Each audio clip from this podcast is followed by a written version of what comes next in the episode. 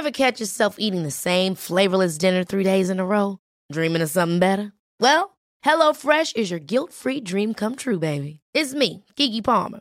Let's wake up those taste buds with hot, juicy pecan-crusted chicken or garlic butter shrimp scampi. Mm. Hello Fresh. Stop dreaming of all the delicious possibilities and dig in at HelloFresh.com. Let's get this dinner party started. A lot can happen in three years, like a chatbot may be your new best friend. But what won't change? Needing health insurance. United Healthcare Tri Term Medical Plans, underwritten by Golden Rule Insurance Company, offer flexible, budget friendly coverage that lasts nearly three years in some states. Learn more at uh1.com. Quality sleep is essential. That's why the Sleep Number Smart Bed is designed for your ever evolving sleep needs. Need a bed that's firmer or softer on either side? Helps you sleep at a comfortable temperature? Sleep Number Smart Beds let you individualize your comfort so you sleep better together. JD Power ranks Sleep Number number 1 in customer satisfaction with mattresses purchased in-store. And now, save 50% on the Sleep Number limited edition Smart Bed for a limited time. For JD Power 2023 award information, visit jdpower.com/awards. Only at a Sleep Number store or sleepnumber.com. ¿Te has preguntado cómo es la medicina realmente en Latinoamérica en el siglo XXI? ¿Cuáles son los aprendizajes y retos que han marcado tu vida? Mi nombre es Oscar Cervantes, médico y apasionado de la educación. Busco ayudarte en tu superación académica y además aquí puedes escuchar las mejores historias de la mano de médicos no convencionales y personajes fuera de serie que se han vuelto un punto de referencia en sus ámbitos. Hablamos desde emprendimiento, salud mental, avances científicos, humanidad y lecciones de vida, creyendo firmemente que la educación y perseverancia son la base de la autorrealización y que sin fracasos no hay victoria. Bienvenido a Medimexa Podcast.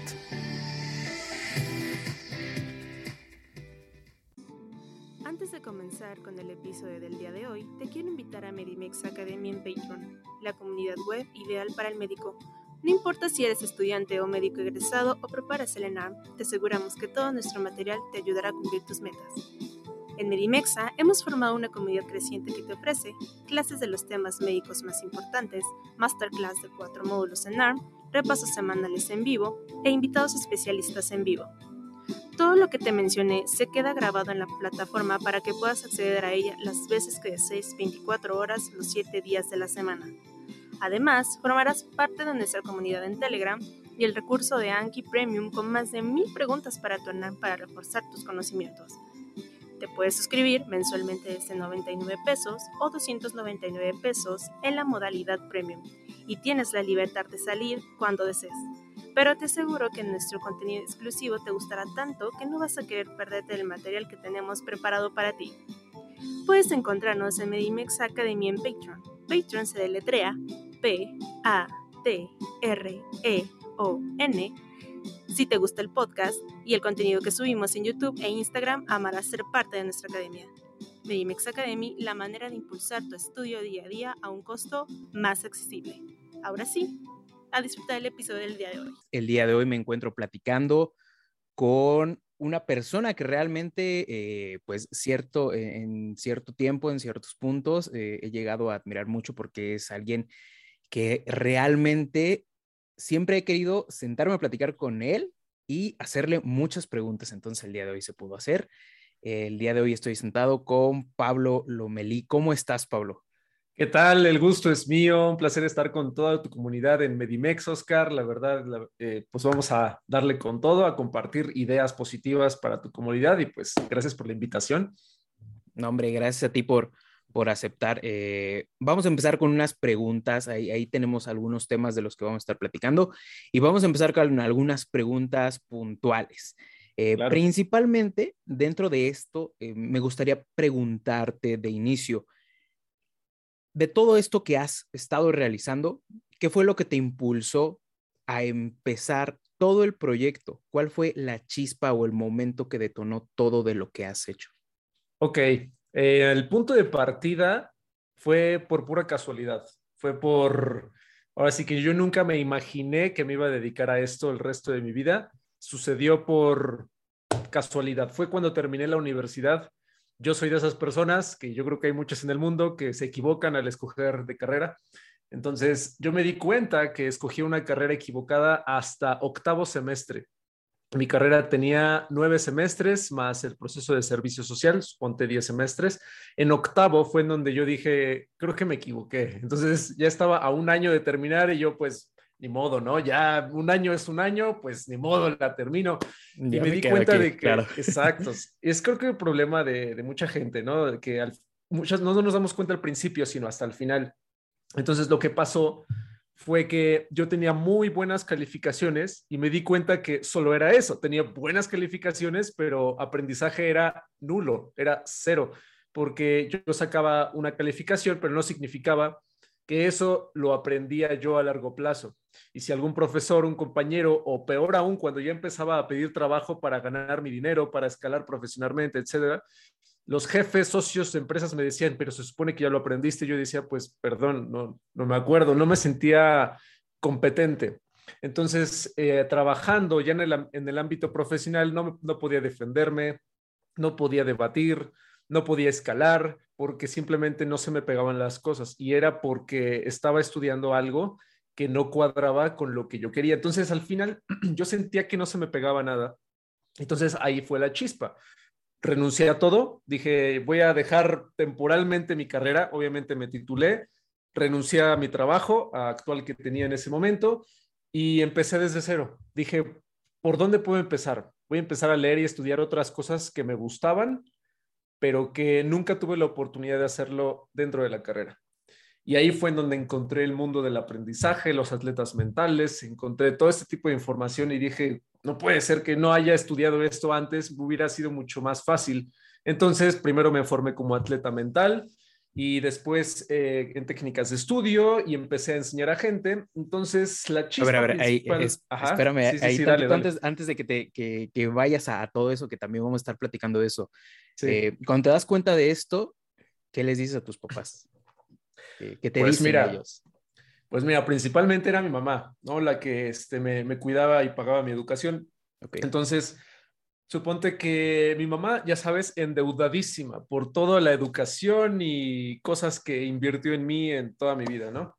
Entonces seguía pagando pagando. Yo le daba, yo también por necesidad me tuve que meter a trabajar por cuestiones este, monetarias y así. Y llegó un momento en donde dije, a ver, de verdad yo quería hasta, o sea, quería explotar de ira cuando iba a mis trabajos, al trabajo con los jefes hostiles que me tocaban o quizá yo lo veía en esa perspectiva porque ya estaba odiando el proceso de la carrera y del estudio. Entonces llegó una vez, eh, un día exploté, se me juntó todo, no tienes idea, todo se me juntó, el odio por la carrera, el odio por el trabajo, el, estaba en una relación tóxica para acabarla de fregar, tenía todas las cosas trianguladas así, ¿no?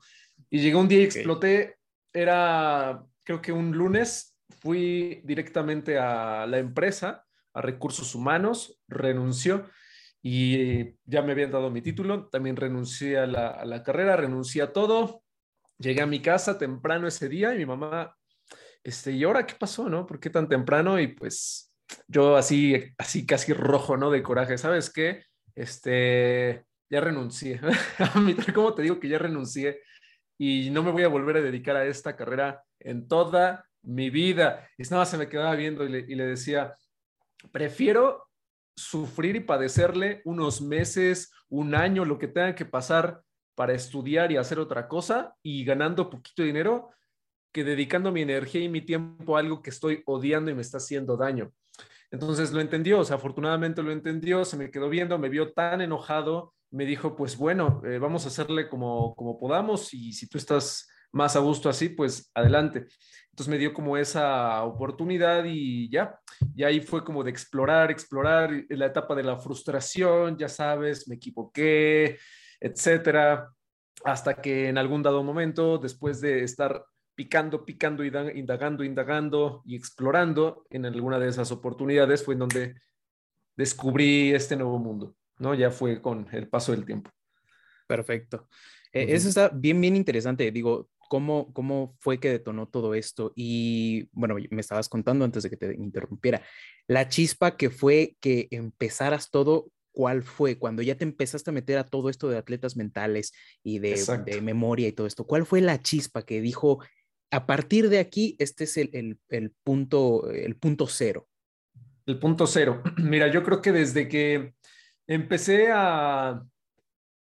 Hice un proceso de inmersión muy fuerte, muy fuerte. O sea, me clavé tanto en el tema que empecé a aprender tanta información. O sea, yo nunca había leído un libro tan rápido, nunca había aprendido un tema o algo tan rápido y nunca se me había pegado tan rápido. Yo decía, no puede ser posible, ¿por qué no aprendí así en la, en la escuela?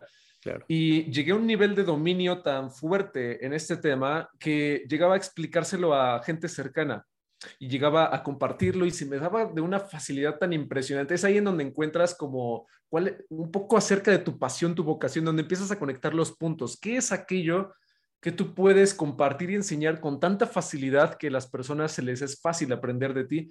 Empecé a sentir esa facilidad hasta que, como por otra vez, como por casualidad de la vida, conocí a uno de estos atletas mentales en persona que nunca había venido a la Ciudad de México. Entonces llega, lo conozco, digo, no puede ser, eh, uno de los que yo había leído en estos tantos libros de, de mnemotecnias y lo conozco. Y yo decía, es un superhumano, yo quiero ser como una de esas personas. Y en su conferencia decía, pues a ver, yo también olvido las cosas, ¿no? Simplemente eh, en la entreno, mi memoria la entreno para recordar lo que yo quiero, súper honesto y súper humilde. Entonces, ah, entonces significa que, entonces hice mi tarea hasta que fue el punto cero, fue a partir de que tuve la primera oportunidad de enseñarlo a alguien en una situación real. Entonces, desde el pasado yo tenía un problema de aprendizaje en la escuela, no se me pegaban las cosas, no me sentía competente, etcétera. Y hasta ese punto en donde por primera vez ahora yo estaba resolviendo ese problema, que nunca lo pedí, nunca lo exigí, nunca lo busqué y nunca fue mi intención resolver ese problema en otras personas, sino que la vida me puso en ese camino y me puso ya a la gente que tenía esa situación. Y cuando empecé a resolver esos problemas y vi que esas personas desde niños, ¿eh? primero me tocaron primarias, secundarias, preparatorias, fui subiendo de edades, hasta ese punto fue donde dije, me quiero dedicar a esto toda mi vida porque por primera vez estoy viendo resultados en alguien a la cual yo estoy enseñando. Yo creo que eso fue. Claro, sí. Te sentías digno, ¿no? Sí, claro, me sentía, y al principio yo lo hacía por, por fe, ¿no? Lo hacía gratuito así, pues, está bien, eh, eh, con, el gusto de practicar, de entrenar, de, de, ejercitar, hasta que, pues después de que lo hice gratuito, suponte medio año, ocho meses, pues unos eh, compañeros que también estaban inmersos en el tema, pues ya nos planteamos el hecho de dar cursos, ¿no? Ya eso es pues, ya más adelante en la historia. Perfecto. Y a partir de todo esto, todo esto lo haces gratis, digo, eh, creo que eh, personalmente también hemos, hemos iniciado así, ¿no? Primero acá, primero damos y damos y dimos durante dos años todo y posteriormente como que empiezas a ver que te das cuenta y dices, ay, como que esto me, me puede dar algo de dinero. Eh, puedo como que empezar a vivir de esto. Claro. Y, en este momento, eh, o sea, la, siguiente pregunta es, ¿en qué momento te diste cuenta que tu proyecto avanzó tanto que, que prácticamente pues dijiste, es que e, es esto y esto me puede estar eh, pues dando lo que yo quiero más sentir digno y me puedo dedicar a esto toda mi vida? Claro, pues mira, fue, yo le llamo el periodo de prueba, ¿no? Que es en donde empiezas a dar gratis, empiezas a estudiar, a compartirlo con gente cercana o a compartirlo con personas potenciales que tienen esa necesidad. Y lo hacía con el objetivo de que las personas tuvieran una mejora en sus vidas, ¿no? En el aprendizaje, en este caso, en su memoria, en su forma de estudiar. Lo hacía gratuito, lo hice aproximadamente eh, todo 2015, fue un año y en el 2016 fue en donde ya me planteé, en el segundo año, me planteé empezar a hacer cursos, pero sencillos. Y te digo sencillos porque eran con un costo, o sea, 100 pesos mexicanos, o sea, es, que son 5 dólares, o sea, cosas así súper baratísimas con el fin de que la gente se sumara. Y en general el costo que le ponía, junto con algunos unos socios que empecé a tener en el tema, era para nada más recuperar gastos, ¿no? Y que nos alcanzara para el transporte, para comer y cositas así, o para las copias, los materiales de la gente. O sea, lo hacíamos incluso para llegar tablas por el simple hecho de compartir. Eso fue un año. Hasta el tercer año, en el 2017, fue en donde yo dije, creo que lo puedo monetizar de alguna manera, creo que puedo sacarle provecho ya a esto de una manera más profesional. Entonces en el 2017 empecé a invertir un poco más en situaciones, en equipo, en material, obviamente empecé a eh, plantearme más una idea de negocio, ¿no? Sin olvidar que lo más importante es enseñar y que la persona obtenga un beneficio. Nunca he perdido de vista eso, de que en un negocio, en este caso de enseñanza, nunca perder de vista que lo más importante es la persona que está aprendiendo y el resultado que obtiene, que es lo que me inspiró en primer lugar. Pero ahora, ya en un aspecto más profesional. Fue hasta el cuarto año, hasta el 2018, en donde por primera vez encontré el rumbo para pues que el negocio despegara. O sea, ya, ya empecé a meterme con alumnos de diferentes países, diferentes tipos de necesidades y todo escaló y eventualmente el dinero, el negocio no fue mi objetivo principal, sino fue un objetivo como si fuera efecto bola de nieve, ¿no? O sea, si yo hacía cosas bien, obviamente invirtiendo en lo que era necesario, pues evidentemente el negocio iba a funcionar. Entonces siempre he mantenido como ese principio fuerte, pero fue hasta el tercer año donde empezó a despuntar y hasta el cuarto fue donde ya se fue para arriba. Sí, no, es bien importante lo que comentas, ¿no? Los ideales prácticamente.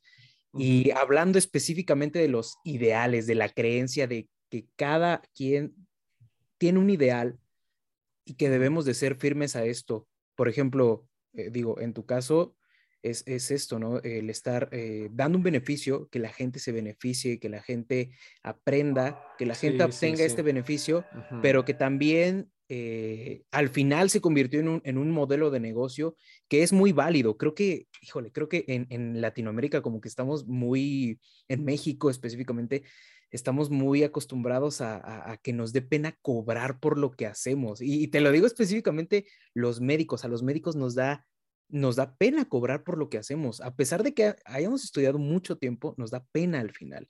Y, esto es bien importante, pero específicamente de los ideales. ¿Cuál es tu, postura en cuanto a, los ideales que debemos de tener firmes, que crees que no deben de cambiar?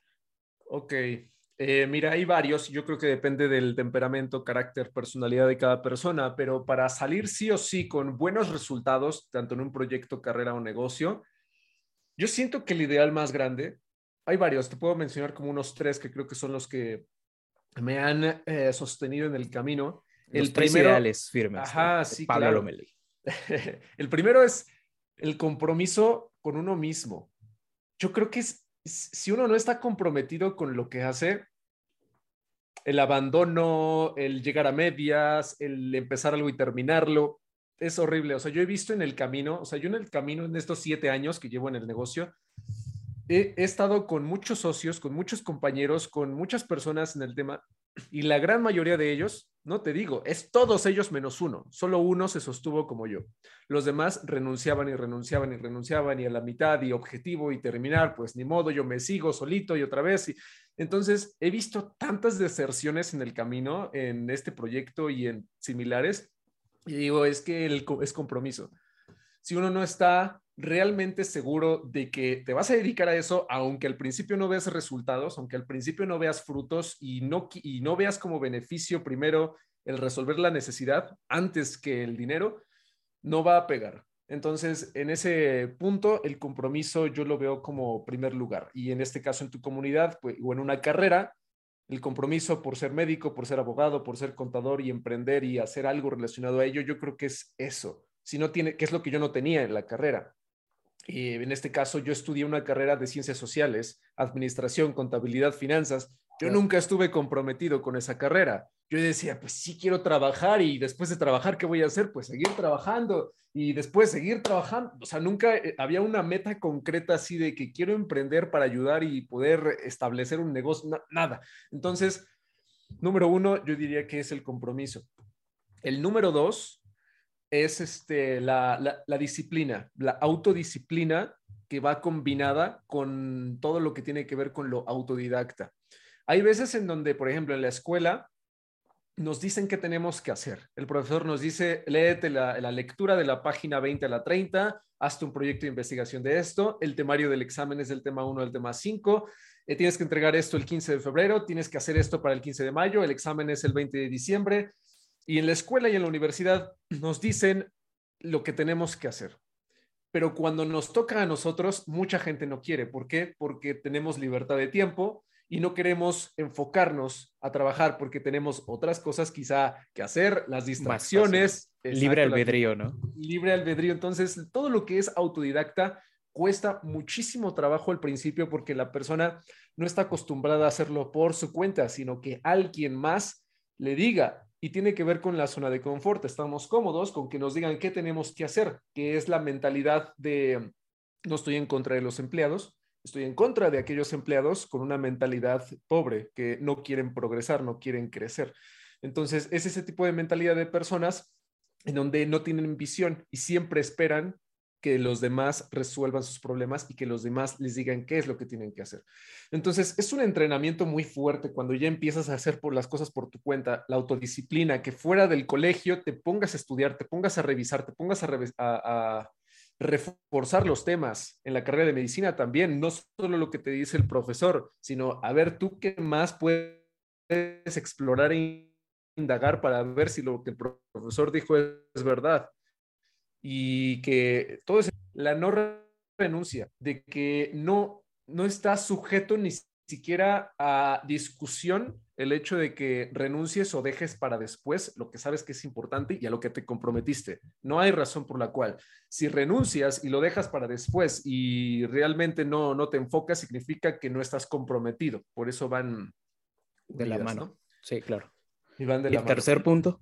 Y el tercer punto yo diría que es la, va, combinado, es la mejora continua, o sea, el tener visión de no quedarse en un mismo lugar, sino buscar tener la visión de escalar combinado, y esto es algo que a mí me costó mucho trabajo en sus inicios, combinado con un poco de carácter, el carácter de enfrentar y resolver problemas. Vas a tratar con personas, vas a tratar con problemas, con situaciones. Y si tienes un carácter de que ah, me da miedo resolver los problemas y prefiero dejarlo así porque no me gusta la situación y tengo temor de qué es lo que vaya a pasar, tengo temor de qué es lo que me vayan a decir, un poco de fuerza, de confianza, de carácter, de que pase lo que pase, aunque te vaya mal, pues tú seguro, segura y bien y ahí, ¿no? Con la visión suficiente de escalar, porque hay muchas personas que les pasa eso, que es lo que mencionabas hace un momento de cobrar, ¿no? No me gusta cobrar, porque entonces ese tipo de, actitudes puede provocar que la gente no escale, no tenga esa visión de ser cada vez mejor. Entonces yo vería esos tres puntos ideales, el compromiso, la disciplina y la visión combinada con un carácter fuerte en, no, en no dejarse intimidar por ninguna situación, tanto sea una persona, un problema, enfrentar algo, etc. Yo diría que es eso. Súper padre.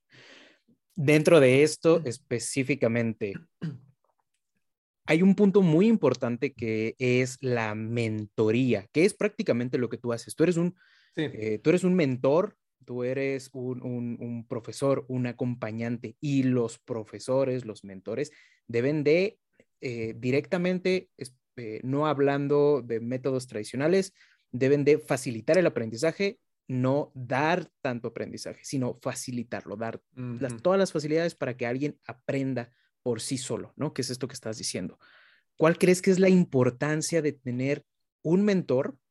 Sí. Y eh, digo, voy a poner ahí un ejemplo un tanto burdo, que seguramente mucha gente ha visto esta, esta película. Eh, no sé si la has visto, la de Whiplash. Eh, mm, creo que no. No has visto la de Whiplash, ok. Es un, mentor muy exigente tan exigente que lleva a, cabo eh, pues eh, todas estas técnicas, eh, digamos que hasta en cierto punto, pues muy crueles, pero que hacen que un baterista de jazz, en este caso en la película, sea súper, súper increíble, ¿no? Que lo vuelve, o sea, rompe todos esos límites. Pero específicamente, ¿cuál es la importancia? ¿Cuál consideras tú que es esta mm. importancia de tener un mentor o de encontrar un mentor en el camino? Sí, pues mira, eh, cuando vas en el camino y estás empezando en un nicho, en un campo, en una carrera, etcétera, estás solo o estás sola.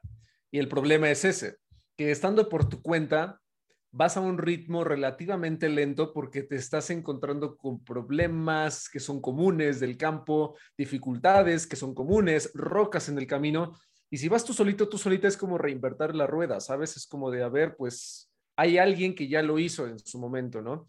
Entonces, la importancia de un mentor es que te dé la visión acerca de cuál es el mejor camino a recorrer para llegar al resultado que tú buscas, ¿no?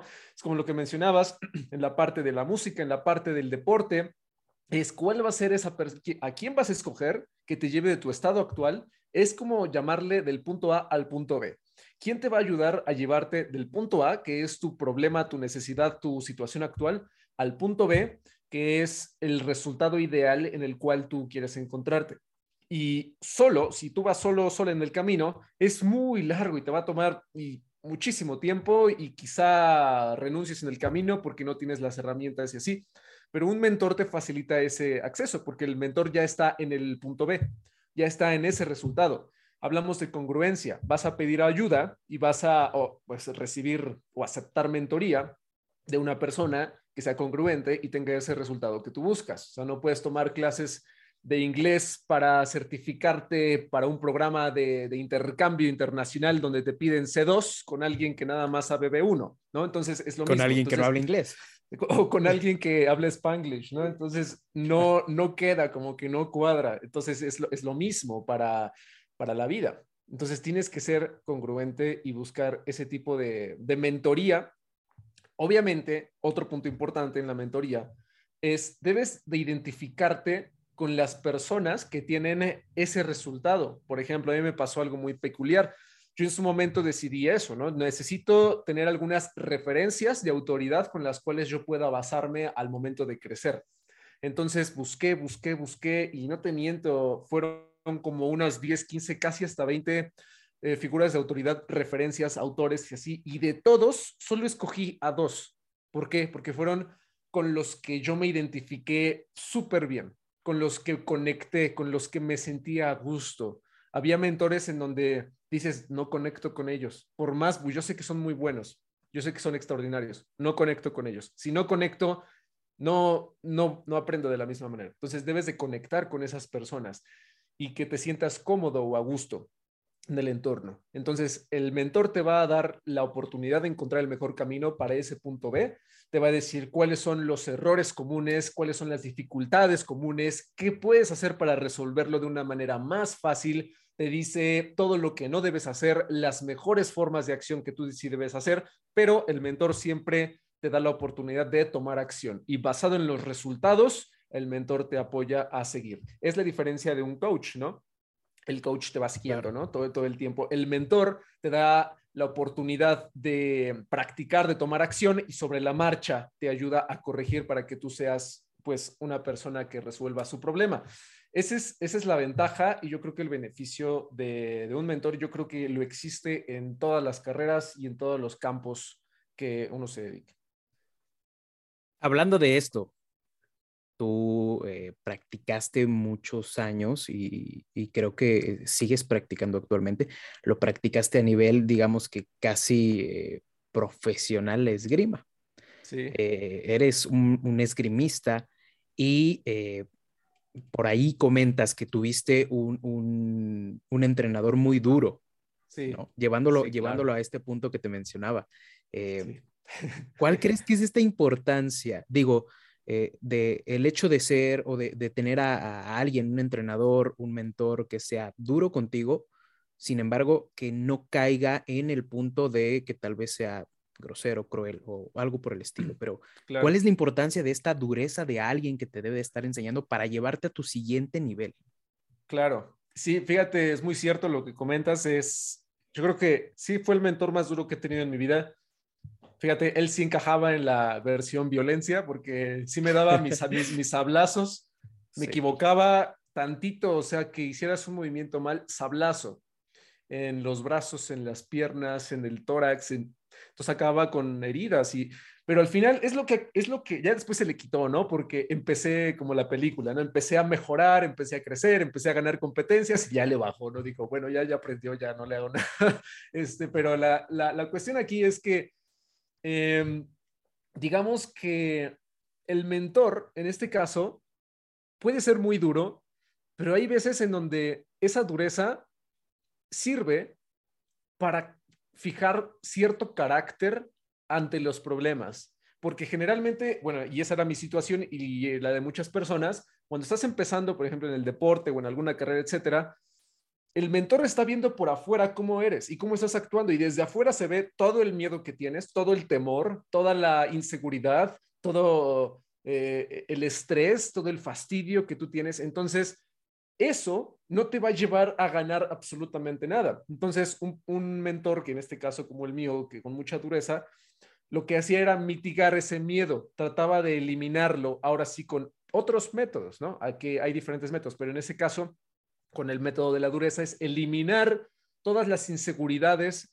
que tiene esa persona. Por eso, los pilares fundamentales, que son los ideales de una persona, deben de estar siempre fijos al 100%. Nada de que un 9.9, todos deben de estar en nivel 10. ¿Por qué? Porque por más que sientas frustración y dureza y, y ese tipo de situaciones, si sigues teniendo compromiso, si sigues teniendo disciplina y si sigues teniendo visión, no importa qué tan duro sea el proceso, dices, es por algo, lo estoy haciendo por algo y me está sirviendo por algo, aunque al principio, los primeros meses, el primer año no veas resultados. En mi caso, por ejemplo, en el deporte, seis meses fueron así, seis meses seguiditos fueron trancazos, golpes y maltratos y regaños, etcétera, hasta que después de seis, ocho meses tirándole al año, dije, bueno, ya, ya, ya estuvo bueno, este, creo que ya me toca ser, ser mejor, ¿no?